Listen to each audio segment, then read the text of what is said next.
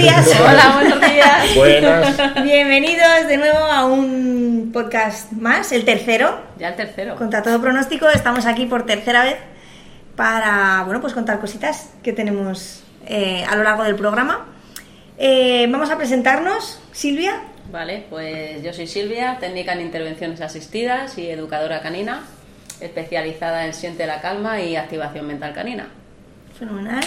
Miguel. Miguel, eh, educador, adiestrador canino, técnico también, en intervenciones asistidas y bueno, y psicólogo también, eh, en tiempo libre. en tiempo libre.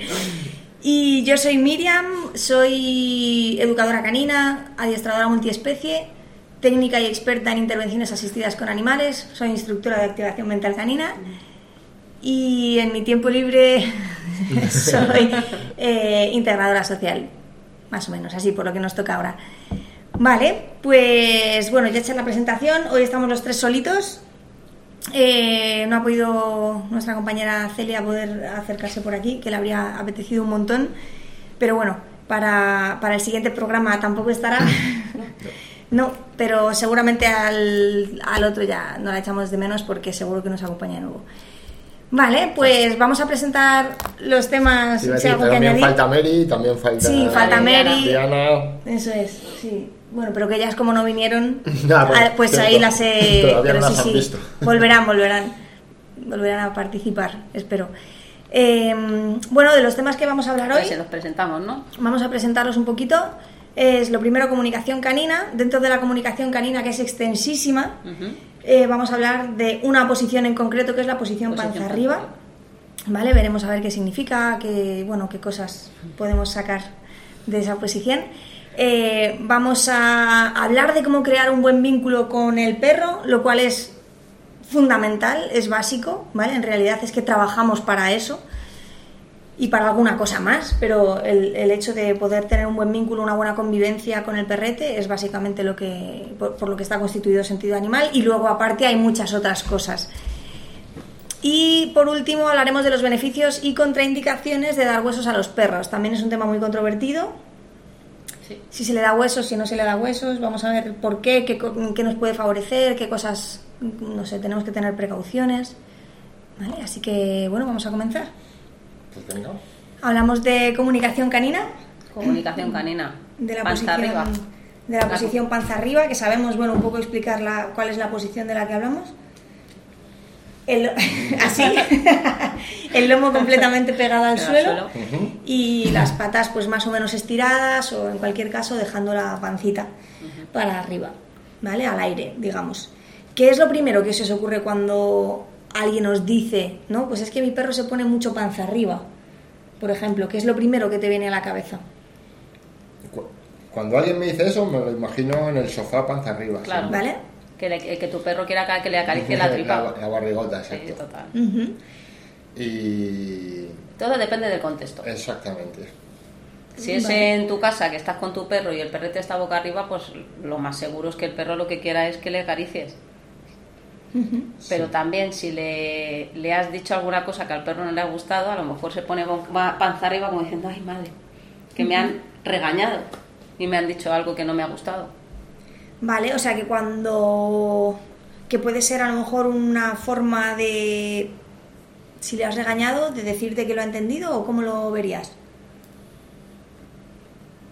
Pues es que depende, porque puede ser que sea también miedo.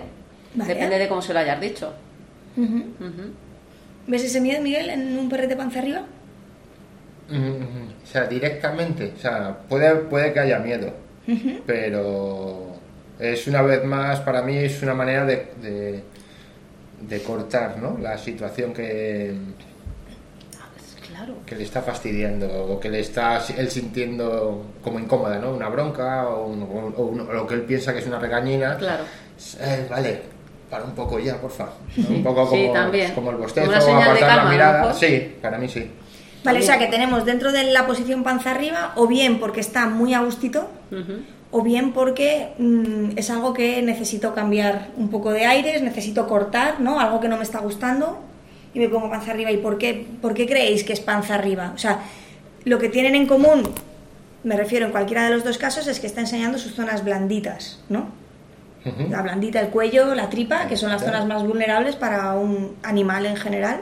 Jolín, porque se estaba dando su zona más vulnerable, como para que, igual que para que le acaricies, como para decir, "Jo, esto es lo más vulnerable que tengo, mira, déjame, como déjame en paz, que ya está, ya, yo, o, o lo he entendido, o lo que dice Miguel, lo venga, cambiamos de rollos porque me estoy ya, como diciendo, ya está. Ya so- soy lo más blandito que puedo ser, lo más pequeñito, no me puede hacer más pequeño. Vale. Y cuando le estamos acariciando, o sea, para mí esa es una posición de, de no voy a hacer, no voy a hacer daño, no voy a hacer nada, o estoy tan a gusto Claro. que puedo enseñarte mi parte más blandita. ¿vale? La parte más vulnerable porque sé que no tengo ningún peligro contigo. Pero entonces cuando esto lo llevamos a dos perros que se están pegando o que un perro va detrás del otro. Enseñar la parte más blandita no sería contraproducente para el propio perrete, puesto que si me estoy pegando contigo y llegas y me enseñas la tripa, mm, te puedo morder, te puedo hacer daño. Mm, Pegando, pegando. Yo en una situación de, de pelea, yo no lo he visto. Yo tampoco. Yo lo he visto en juegos muy intensos o en a- perros agobiantes, un poco muy que son muy intensos persiguiendo a otro. Entonces yo siempre lo veo eso como una manera de pararlo, la situación. ¿Vale? Me pongo panza arriba.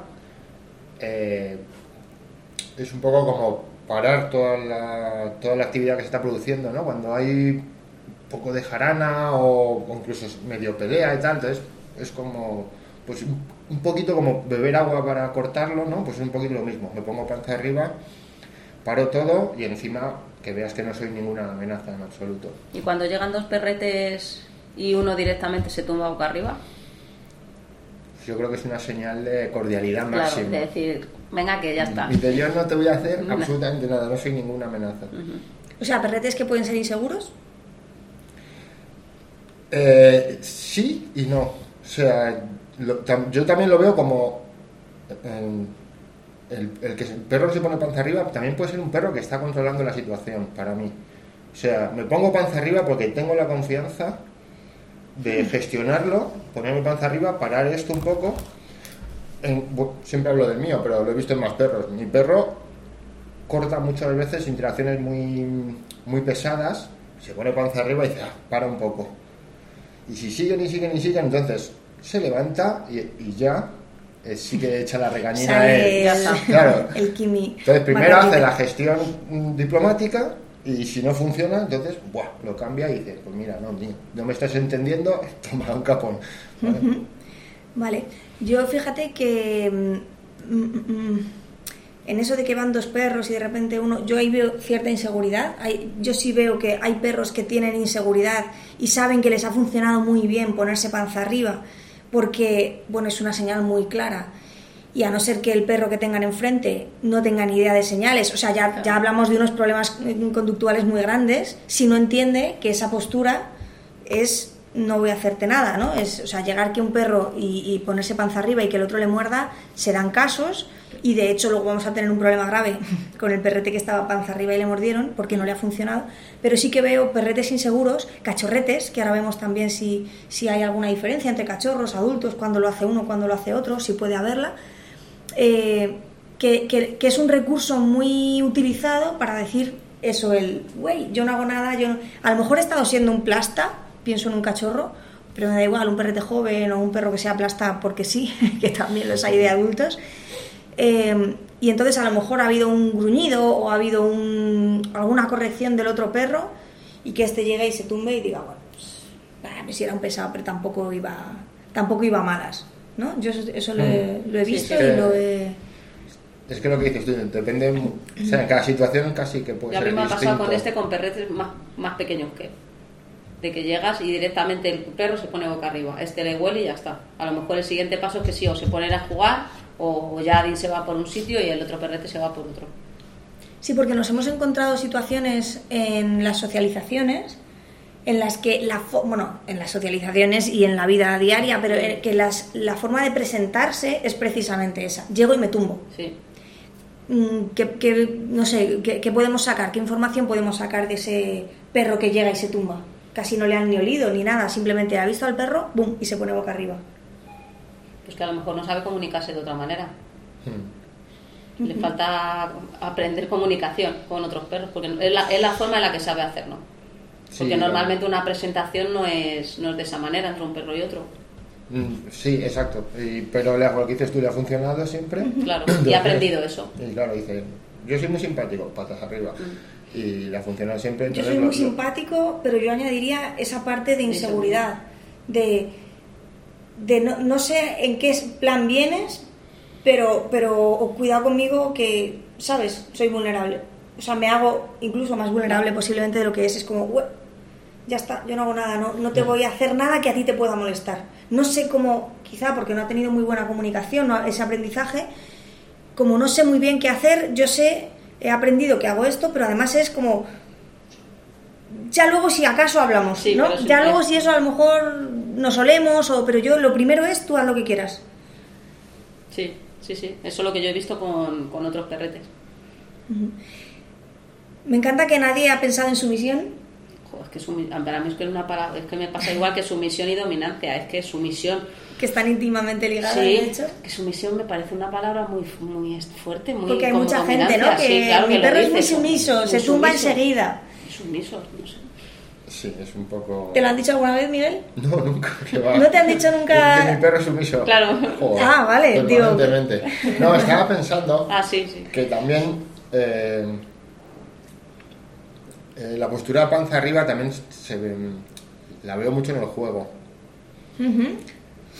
Es una manera de bajar la intensidad y, por mi experiencia, también eh, cuando el juego se desequilibra, porque cuando un juego es muy sano, a veces lo hace uno, a veces lo hace otro.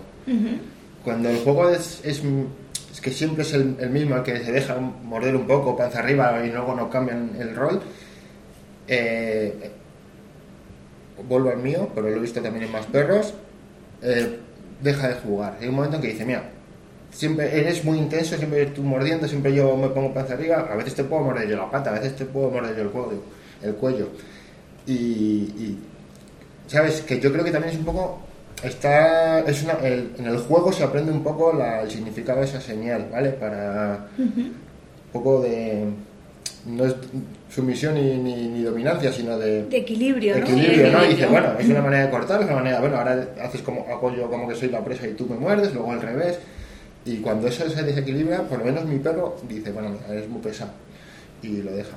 Yo he visto mucho con cachorros, de nuevo, eh, con perros grandes, o bueno, no solo cachorros, eh, pero, pero perros así jovencitos, con perros muy grandes de tamaño, ponerse completamente panza arriba con un cachorrito nuevo que llega a casa Sí. o con un perrete que es así más timidillo y es como, güey, que no pasa nada. Es el perro grande, el perro seguro, el que se pone panza arriba, el que le dice, No muerde donde nada. quieras, dentro de un orden. Sí. ¿Vale? Entonces eso me parece, yo lo veo mucho, por ejemplo, con Noah, bueno, lo, lo he visto toda la vida con Noah y con Nesca, pero ahora también con Luna, pues imaginaros Luna y Noah, pues, eh, pero fíjate que hasta que Noah no le paró los pies a Luna, porque Luna es un terremotillo, eh, no empezó ella a ser la que se ponía panza arriba. Es como que la enseñó a equilibrar el juego Ahí está. y una vez que equilibró el juego, ella se pone, ella se pone panza arriba todo el rato y si no, o sea, están continuamente cambiándolo y continuamente Claro. jugando la una y la otra, ¿no? Claro, pero entonces a eso, que no es tanto sumisión o dominancia, sino un equilibrio. Buscar un equilibrio. Claro, claro. O sea, para mí lo de la sumisión y la dominancia, que creo que está en boca de todo el Sí, mundo, claro. es que no, no creo que tenga eh, nada que ver con la posición en sí. Eh, pero aparte el perro sumiso creo que es una etiqueta que podemos bueno es que es mucho que hablar no pero es una etiqueta que ponemos cuando en realidad hay una inseguridad detrás hay un miedo detrás o sea hay un algo Oye. que lo de sumisión engloba muchas cosas y hay que hay que desgranar y trabajar Sí. O lo que dices tú, incluso el perro que es, que es el que está gestionando mejor la situación, el que tiene un mayor control de la situación, es el que se está poniendo panza arriba para, para relajar o para enseñarle a la enana o lo que sea. Eso es.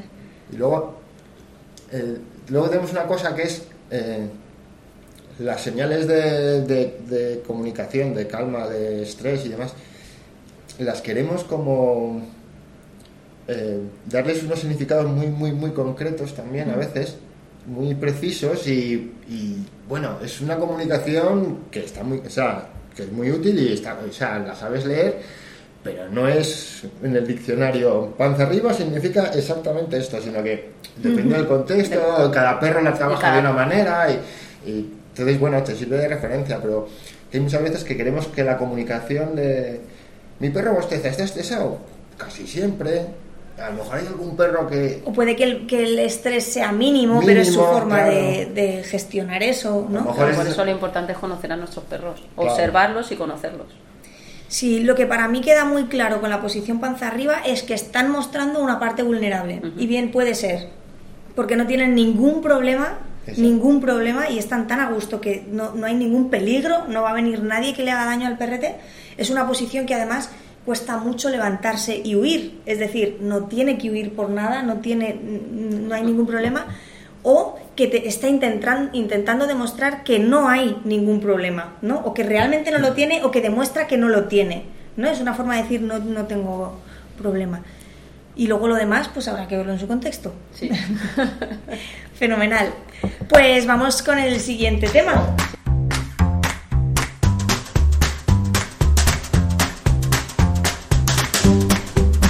Continuamos entonces con cómo crear un buen vínculo con nuestros perretes. Que de hecho mm, tenemos dos tipos de clientes, ¿no? Un poco, así a nivel general. El que viene porque tiene un problema y el que viene porque no quiere tenerlos, ¿no?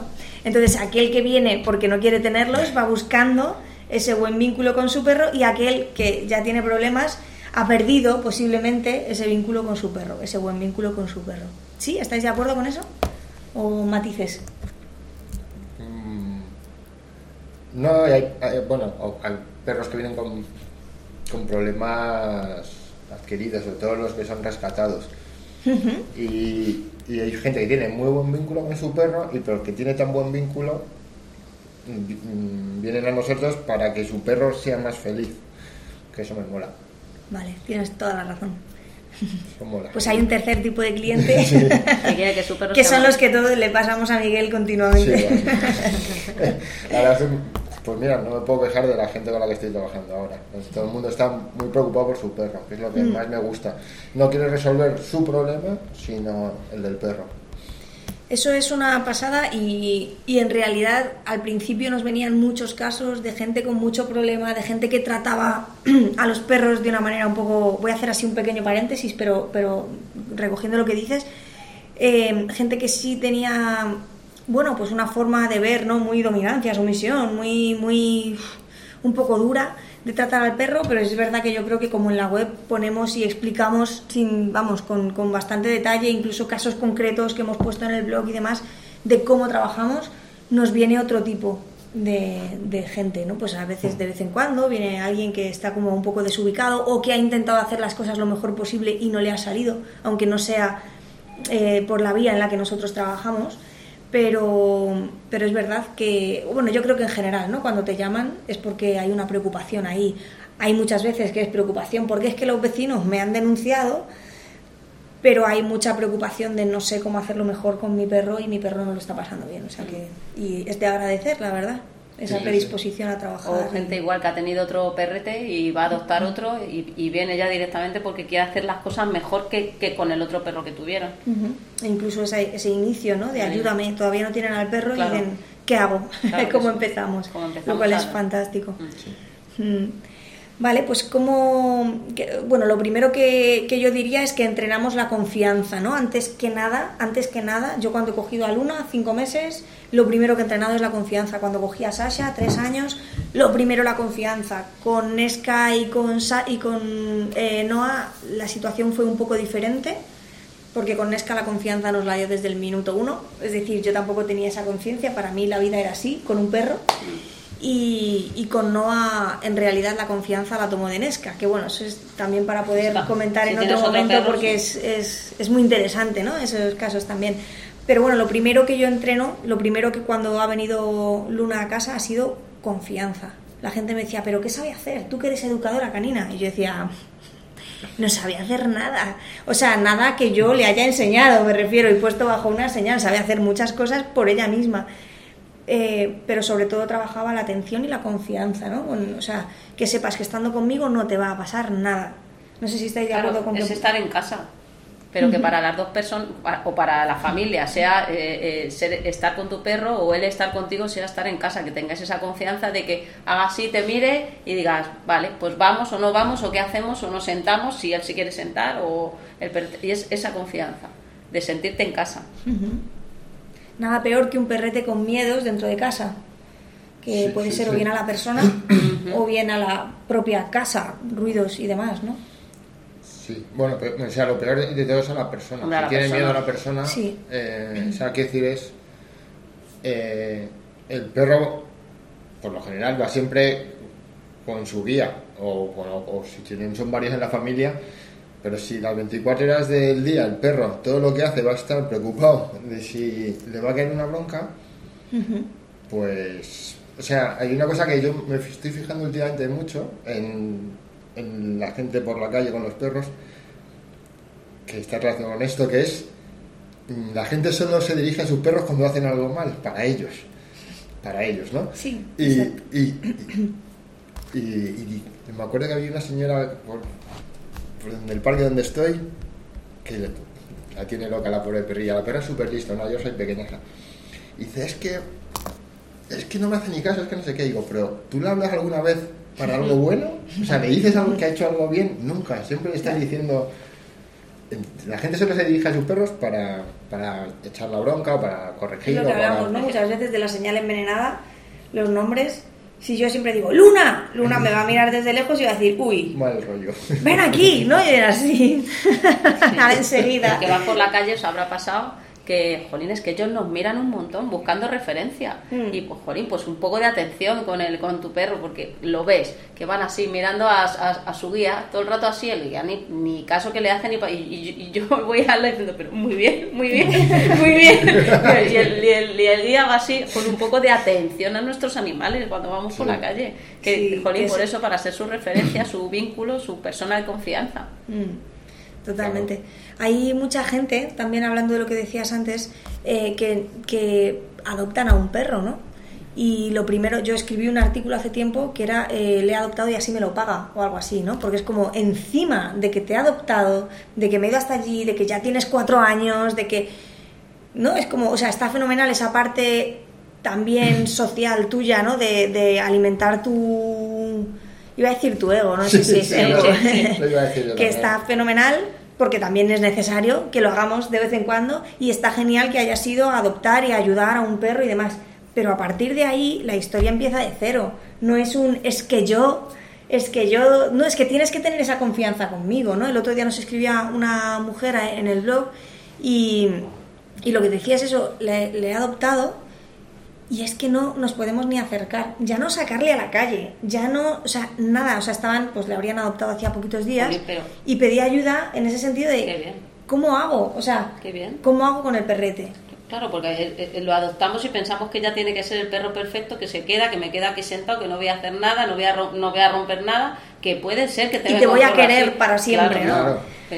Y es bueno, te voy a querer, tendremos que ganárnoslo. El perrete tendrá que ganarse nuestro cariño, nuestra confianza también, porque a veces, muchas veces, yo también he visto muchas personas y hemos tenido casos que son las personas que no tienen confianza con el perro y eso también es muy importante. No saben si les va a morder, no saben cómo actuar, no saben, entonces, eh, o sea, tiene que ser bidireccional. Sí, claro. No puede ser solamente, no, el perro, si, si el perro está fenomenal y por supuesto tiene que tener confianza, pero nosotros tenemos que eh, tener también esa confianza para con el perro, vamos. Jolín, que el perro no está en casa y que ha hecho cualquier cosa y no es que se ha hecho pis y es que porque le he regañado o que viene a fastidiarme. No, no, no te viene a fastidiar ni te viene, no se mea porque te quiera fastidiar o no te ha roto un cojín porque te quiera fastidiar. Pues habrá que ver por qué ha roto ese cojín o porque se ha hecho pipi en casa o porque ha hecho o se ha subido al sofá cuando tú no quieres que se, se suba al sofá. Pues habrá que, ver es, es mucho más común, ¿eh? De lo que parece. Sí, claro que sí. Que lo decimos así un poco. Nos estamos yendo un poco fuera del tema, pero es que la gente, o sea, la gente humaniza partes del comportamiento del perro que no, que no o sea, como que me ha roto el cojín porque se ha enfadado conmigo o se hecho... Mm. y otras partes que tenían que humanizar más eh, no las esas las pasan por alto. sí pero que también tiene que ver con el vínculo humanizan quiero decir que bueno que es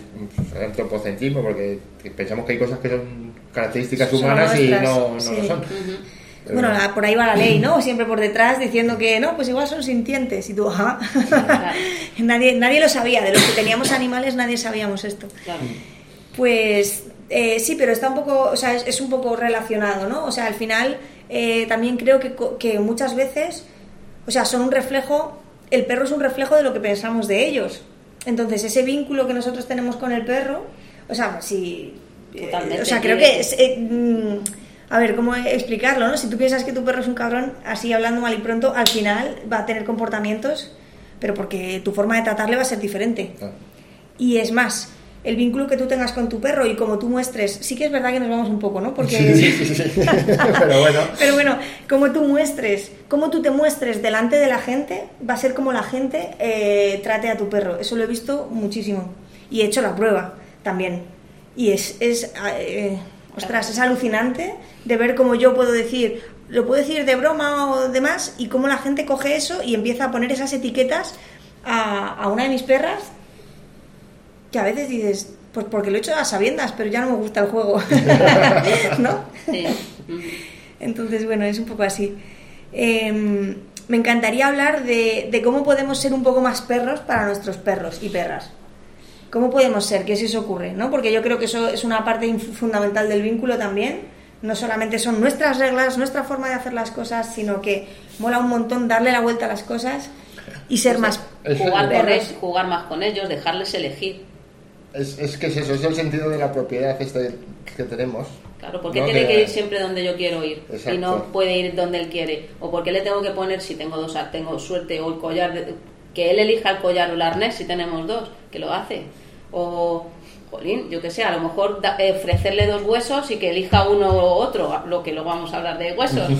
pues, eh, jolín, pues es que para mí eso es importante. También que ellos se sientan partícipes de la familia o de, del- de, de donde viven. Genial. Eh, yo de la parte del juego en sí también hablaría, o sea, también vería el cómo jugar más siendo Sí. perro, Claro. ¿vale? Eh, o sea, yo me pongo con mis Tirar- perras, a me tiro al suelo, suelo, claro. las cojo una oreja, me- yo no las muerdo como tú, que llegas ahí a otro nivel, pero, pero, desde- pero hago que las muerdo, ¿vale? Entonces jugamos y nos restregamos, y si hay que correr, corro, y si hay que pararse, me paro, obviamente ellas van, pues eso, no las voy a echar una carrera, pero, eh, o sea, es esa sensación de, ¿qué quieres? ¿Que subamos a una roca? Pues ya, ya haré lo que pueda, ¿no? Claro. Yo hoy por hoy todavía soy un poco cabra, ya veremos más adelante, pero es eso, y me subo y miro y observo y de repente sales a correr y salgo yo o me voy yo para el lado contrario, o sea, cosas que sean juegos que además, bueno, yo en este caso tengo cuatro perrillas, no solamente por ellas, también en las protectoras eh, a las que vamos y con las que colaboramos, la cantidad de perros que vemos, eh, pero que son juegos que observas que hacen ellos. Sí. Entonces es... Y te lo pasas muy bien. Es que ves la vida de otra manera. Si les observas a ellos y las cosas que hacen, ves la vida de otra manera. Claro. Sí, más sí. más Sí, sí. en el presente. Y si encima generalizas y lo haces con más perros, porque Claro. claro, cada perro juega de un modo Sí, un poquito distinto y tal.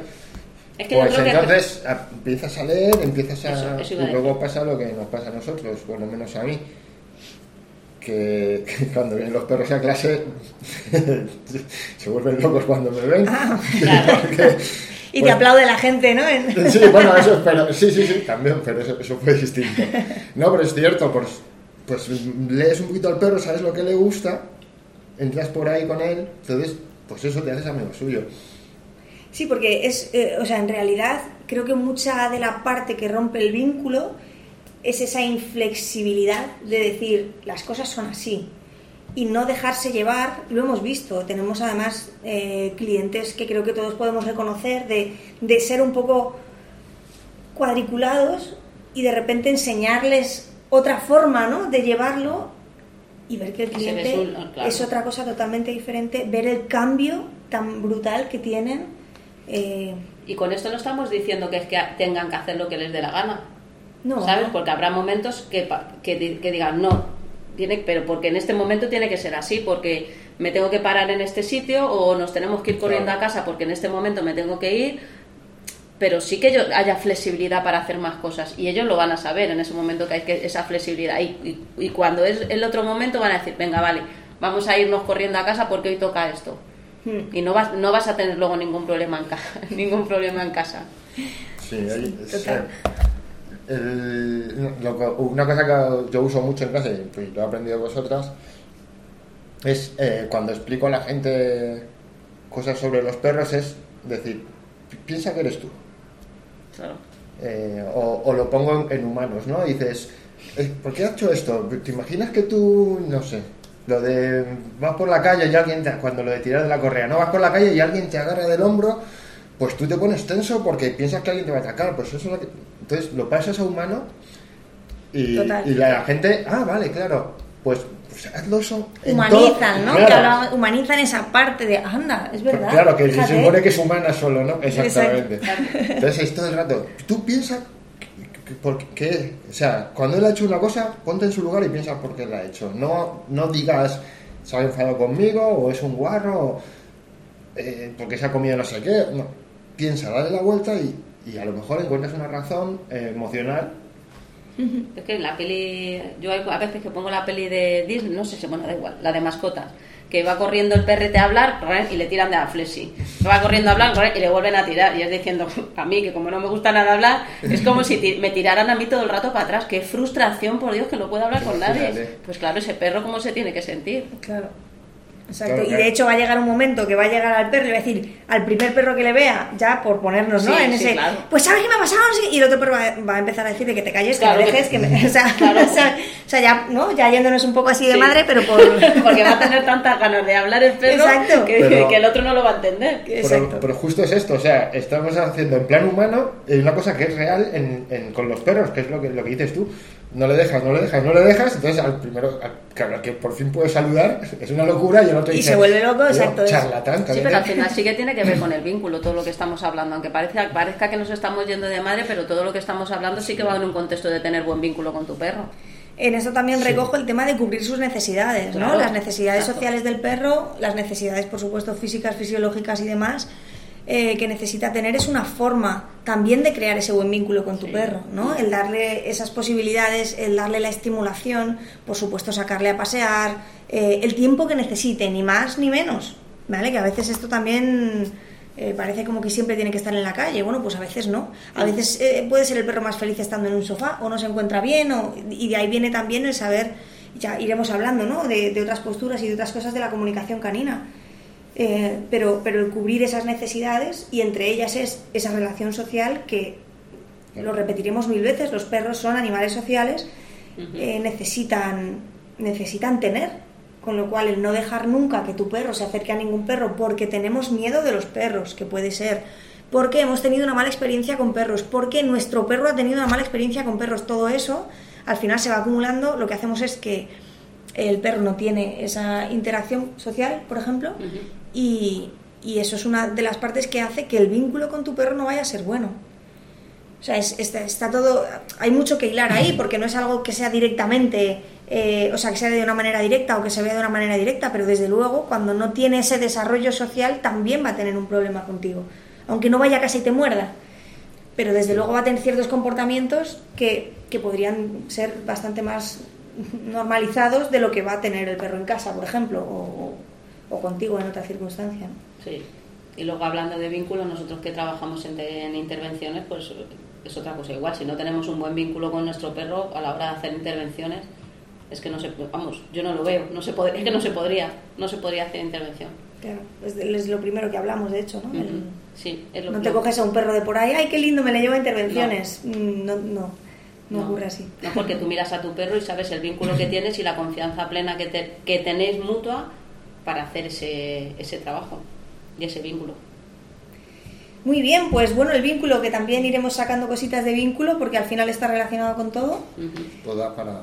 Eh, tener confianza está claro, ¿no? Tener una confianza mutua, Confianza mutua, ser empáticos con ellos, ¿no? Eso es tener buen vínculo. eso es.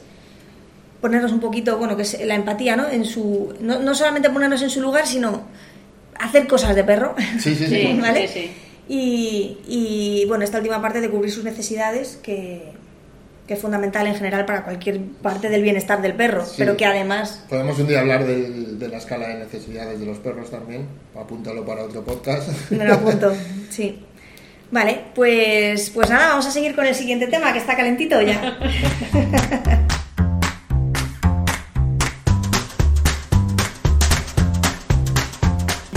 bueno, pues vamos con el tercer tema de hoy. Eh, los beneficios y las contraindicaciones de dar huesos a perretes eh, así en general, vamos a hablar, porque luego obviamente hay muchas cositas que hablar de cada perro, de enfermedades y de cosas que tengan. Pregunta, ¿dais huesos a vuestros perros? Huesos, hablo de huesos reales, ¿vale? De huesos de vaca, un hueso de vaca o un hueso de, de pollo, carcasas de pollo, por ejemplo, hueso hueso. Yo en mi caso no, en mi caso no. Yo sí, pero vamos, o de vaca o de, o de jamón, los de jamón. De cerdo. De, sí, de cerdo. Vale. Quiero decir que sí, pero de jamón que están que son muy salados. Los, Mm. los que venden estos. Vale. ¿Y qué, por qué no le das, Silvia? En, en general, os lo digo, porque. Sí, claro. pues, pues mira, a mí me pasa que en mi casa, por el parque, para que no me manche el suelo, fíjate lo que es, pero es verdad, para, en mi caso es eso. En cambio, en el pueblo sí que. Pero no sé qué hueso es. Eh, porque ya es verano y alguien se sale a la calle y él se lo come, es el, el- el hueso que tiene la ternilla de dentro del cocido. Sí, de caña. El de caña, caña, sí, ese sí se lo damos allí, eso sí le está, lo, lo roe, lo roe. Pero aquí en Madrid no, por eso, por, por suciedad. Vale. ¿Y le das algún otro hueso o alguna otra cosa? Mm, le- a, a lo mejor no. Hueso sí que le tenía una tenía un asta, pero no es que no le hace mucho caso. No le hace mucho caso. La, la eso. Vale. ¿Y Miguel no le das huesos de pollo? No, ¿Por qué? porque la verdad es que nunca lo he probado, pero yo sobre todo uso el hueso para, pues, para más que nada para masticación, para que se quede ahí dándole al colmillo y relajándose. Entonces, eh, Que los huesos de pollo igual se quedan pequeños. claro, un poco le va a durar poco. Entonces uso hueso, de, lo que te digo, el de jamón o el de, o el de vaca, de caña o de rodilla. Claro. De Y- rodillas, sí. Mm. ¿Y por qué, por qué se lo das? ¿Qué, ¿Qué beneficios crees que tiene para tu perrete dárselos? O para cualquier perro, vamos. Eh, en general la masticación relaja, claro, es, es eso, eh, como mm, ayuda a pasar un tiempo que a lo mejor no, no tiene otra actividad que pueda hacer, o como ayuda a la relajación, pues lo que decimos siempre, ¿no? Como hacer mandalas nosotros o hacer sudokus y tal. Entonces se lo doy un poco por eso. Eh, Ah, Huesos crudos. huesos crudos siempre, siempre. Que quede, siempre. sí, claro, que quede claro que son huesos crudos, cocidos no. Cocido ¿Sabéis con- por En qué este, caso del- en este caso que yo he dicho del cocido, pero es un hueso grande que no se va a romper, que no es el de pollo. Por eso, para que, que nos quede claro que este es un hueso grande, que en mi caso Adin, que es muy chiquitito, no se lo va a tragar. Vale. No solamente porque se lo traguen sí, que es verdad, cuidado con los perros ansiosos, que llegan, se lo comen todo o se comen la última parte. Hay mucha gente que les da huesos, pero la última parte se la quitan. Porque saben que su perrete es muy ansioso y a lo mejor, la- de hecho, a mí ahora me está pasando con Sasha. Sasha hasta ahora más o menos estaba controlado y ahora está como más nerviosa y se lo está comiendo y luego lo está vomitando y obviamente pues puede, sí, ahí sí puedes tener ciertos problemas si el, el trozo es muy grande, pero es muy buena opción el dar un pedazo de hueso muy grande a un perro pequeño, de, o sea, boca, boquita pequeña, Mm. porque sabes que no se lo va a tragar, ¿vale? Cuidado con huesos pequeños con perros grandes, porque pasa lo contrario, ¿vale? A no Claro, ser que sepamos la- que mastican bien. La, la idea del hueso sobre todo es roer. O sea, yo de, de hecho, eh, si en algún momento de tanto roer hay, ¡crac! se parte un cachitín, sí que se lo quito ese cacho pequeño, porque no, también en el fondo es como cuando está un poco cocinado, que es un chastillado un pelín y tal, entonces sí que se lo quito, aunque ellos lo trituran con las manos y tal, pero bueno, por si acaso se lo quito. Yo no se lo suelo quitar, ¿vale? Yo también doy huesos a mis perras, no se lo suelo quitar, a no ser que vea que, que son muy puntiagudo, pero son cosas que, que creo que son mías, no tanto de que le vaya a pasar un problema al perro, pero ante la duda Claro. tienen muchas opciones, entonces también se los retiro. Hay una cosa muy importante también para, eh, que son beneficios para el tema del sarro. Mm. Al masticar Sí. y al ser duro, eh, se les va, vamos, las, lo- las, mm, los dientes, ¿no? Las muelas, la boca de mis perras eh, es maravillosa. Que es verdad que yo Es muy blanquita. Yo compré una vez, pero es que no, no podría decir qué era, pero sí que eh, eh, qué hueso era o que lo compré en una, en una tienda especializada. Y, y, sí que luego coincidió que luego tenía cita con el veterinario y sí que es verdad que el, el tema de las muelas se le había caído se le había quitado el sarro por la por la parte en la que él, en la que él come porque no come por, no come por, por el mismo lado por el lado que come sí que se le había caído el sarro sí mm. sí sí es yo de hecho bueno comencé a dar todas estas cosas precisamente por el sarro y, vamos el cambio fue muy grande. Sí. luego tienen un componente que yo más o menos voy regulando, terapéutico, digamos, digestivo, que es la ingesta de calcio y ostenalta, que, que las cacas luego, eh, por lo menos en mi caso, son piedras, o sea, la, la en concreto el día siguiente de que se zampe un buen hueso, hace caca muchas veces y, hay, pero eh, no digo que se haga a diario, pero sí que viene un poco bien para la limpieza de las glándulas anales y toda esta, ¿vale? Porque arrastra, es muy duro, lo pasa un poquito más, bueno, aquí no pasa demasiado mal. Haciendo caca con eso, pasa que más veces, son lo que dices tú, son, son muy duras. Son muy duras. Pero bueno, le ayuda un poco a... Yo he llegado a tener incluso una veterinaria que no tenía mucho, pues con la dieta BARF y eso no debía de estar muy... Eh, haber tenido mucha formación al respecto haberme dicho incluso, eh, tus perras comen tierra. Hmm. Por, por, la dureza y además es, porque no es solamente que sea dura es que cuando las pisas o, o sea se hace polvo sí, sí, sí, hmm. entonces o sea es, es, muy significativo y efectivamente al ser tan duras pues le ayudan al perrete a limpiar también cuando vemos esos perros que están con el culo en el suelo y andando no que a veces es como ay qué gracioso que hace eso tiene que ver con las glándulas perianales y y, bueno, pues dar huesos, entre otras cosas, también les... Claro, lo limpia. claro, tienen que apretar más. Porque claro, porque las sí, sí, sí, sí. Claro, entonces eso se va... Lo tendrían que hacer normalmente, pero muchas veces con el pienso, por ejemplo, o con otra alimentación, las cacas, las heces salen más blanditas y entonces pues ahí se van acumulando. Así que bueno, eso nos viene muy bien. ¿Y alguna eh, contraindicación o algo que tengamos que tener cuidado con los huesos cuando les damos huesos a nuestros perretes, al margen de, ya comentábamos si son perros muy ansiosos o, o los tamaños con el tamaño del hueso. Pues el hueso de, pollo, por ejemplo, si, si está cocido. El hueso de pollo hay que dárselo crudo. Sí, cualquier hueso. cualquier, hueso, cualquier hueso cocido tiene, tiene problemas, pero en concreto el de pollo eh, parece ser que es mucho más. Sí, porque pierden esa película ¿no? que recubre el hueso, que parece ser que es lo que le hace más elástico cuando, cuando están crudos. Entonces, al cocinarlo, sí que puede haber mayor problema. Y no sé. En principio, para mí las contraindicaciones van un poco por ahí. Mm, bueno, eh, en el caso, o sea, el otro, problema que hay es a ver cuál le gusta, qué tipo de hueso le gusta. Sí. Porque, o sea, aquí, por ejemplo, los de jamón estos que venden le, le encantan siempre le, cuesta mucho empezar a comerse el, hueso que sea, le cuesta empezar. Luego cuando se mete en faena, pues ya se tira ahí su tiempo. Los de jamón, pues sí que le gustan más, pero mm, dan muchísima sed. Muchísima sed. pero, pero, pero, también es bueno, ¿eh? porque hay perretes que no beben agua y luego es verdad que se le crean cristalillos. Sí. Y entonces es bueno también que beba.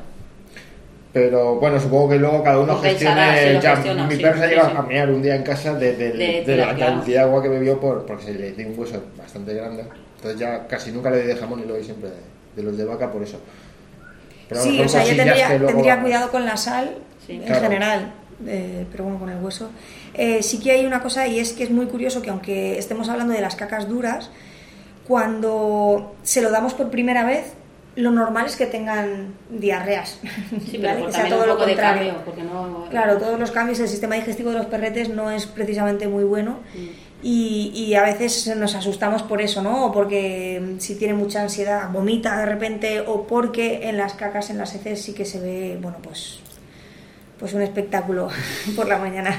Sí que el otro día en una masterclass que, bueno, que nos hablaron un poco de dieta baja y de, sí que nos hablaban de lo que tú has dicho, del hueso de rodilla de vaca. rodilla de vaca yo es el que más Claro, lo recomendaban muchísimo. Sí. sí. Pero a ti me gusta menos porque a ti me gusta más el que tenga mucho tuetanillo. dentro. Sí, pero vamos. Sí. será cuestión de ponerle una alfombrilla más grande en el suelo para no manchar. Sí, sí, bueno, yo pongo. Claro, eso te digo, que, es que estoy claro, un cacho de, manta, no, no, no se sube a la cama a comérselo Entonces tengo que poner una super Claro. manta. Y yo lo uso mucho cuando me, pues eso, para bajar una terraza a tomar una caña y tal. Ahí está con su hueso. Y Claro. ya me gusto. Claro. Muy bien. Bueno, pues entonces, en principio, Muy a favor. para ¿no? nosotros huesos sí. Muy a favor, hay que encontrar el que le guste, porque luego hay más cosas de masticación, ¿no? Sí, Eh, hay- sí, sí. Bueno, la, el asta de hierro, El asta de también. y- pero luego ya ahí ya sí que depende muchísimo del perro que le guste. Sí, eh, suele ser más complicado. Yo tengo una asta de por ahí de hace años Claro. dando Sí, vueltas y a veces lo cogen, a veces, pero vamos, se puede pasar mucho tiempo. Me han dicho algunos trucos, hervirlo y demás. Bueno, de momento está ahí, si lo quieren lo cogen y si no, no. También les dejo eh, los huesos que ya no hay nada, pero lo siguen cogiendo y juegan o lo chupan. O lo, bueno, pues cuando veo que ya está muy desgastado, pues ya los retiro. Pero, pero sí, yo lo que no aconsejaría para nada serían los huesos a ver, para nada, esto es como todo, pues una vez se lo tienes que dar por lo que sea, pero estos huesos blancos o que están recubiertos, los de los marroncitos, estos de tripa Que están- que, que Sí, hay por cuero, ahí, Son cuero y tripa. o sí. cuero, sí es, eh, mm, o sea, no es sano, no es sano, no es nada sano. Me da igual cómo lo pinten, ¿no? O sea, es, es- no es nada sano. Algunos son más sanos y otros son menos sanos, pero no sería algo que yo tendría ahí, de hecho no lo tengo, para poder sacar y dárselo a mi perro en un momento dado. ¿Vale? Si acaso con Nesca, eh, alguna vez, porque cuando ella era pequeña lo comía mucho y sé que la encanta y le doy una cosita chiquitina ahí como para decir, pero vamos, hablo de que de, pues cuando está un poco más ¿Y qué, pachuchina. y qué está- huesos son los que dices? ¿Esos?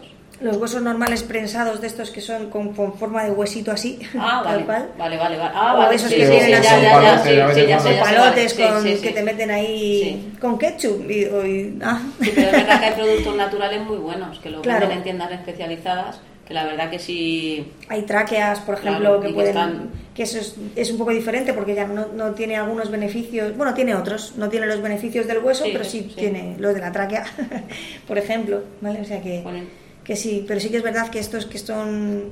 Pues eso, que te venden hueso para perros, eso. Eso no tiene nada que ver con los huesos que estamos No, no, hablando. Muy bien. Y es mucho más caro además. Y es mucho más caro, exacto. Pero bueno, al margen de eso es que no es sano para los perros, ¿vale? bueno, pues vamos a, a irnos ya con la despedida. O No, ya, ya ha terminado. Ya ha terminado el programa de hoy. Sí que quería eh, bueno dejar claro cuáles van a ser los temas para el siguiente programita. Vamos a hablar de ansiedad por la comida. Vamos a comentar también por qué, por qué no deberías tener un perro en casa o un animal en general. Y esto está muy de moda. Yo sé que esta pregunta anda por ahí, pero, pero me gusta. Y cómo eh, ayuda el, adiestramiento multiespecie a llevarte mejor con tu perro. ¿Vale? Que es algo que, que creo que es un poco desconocido quizá para, para muchas personas, para nuestros radioyentes. Así que nada más. Silvia, Miguel, muchas gracias Nos vemos en el próximo. y nos vemos en el próximo. Muy bien.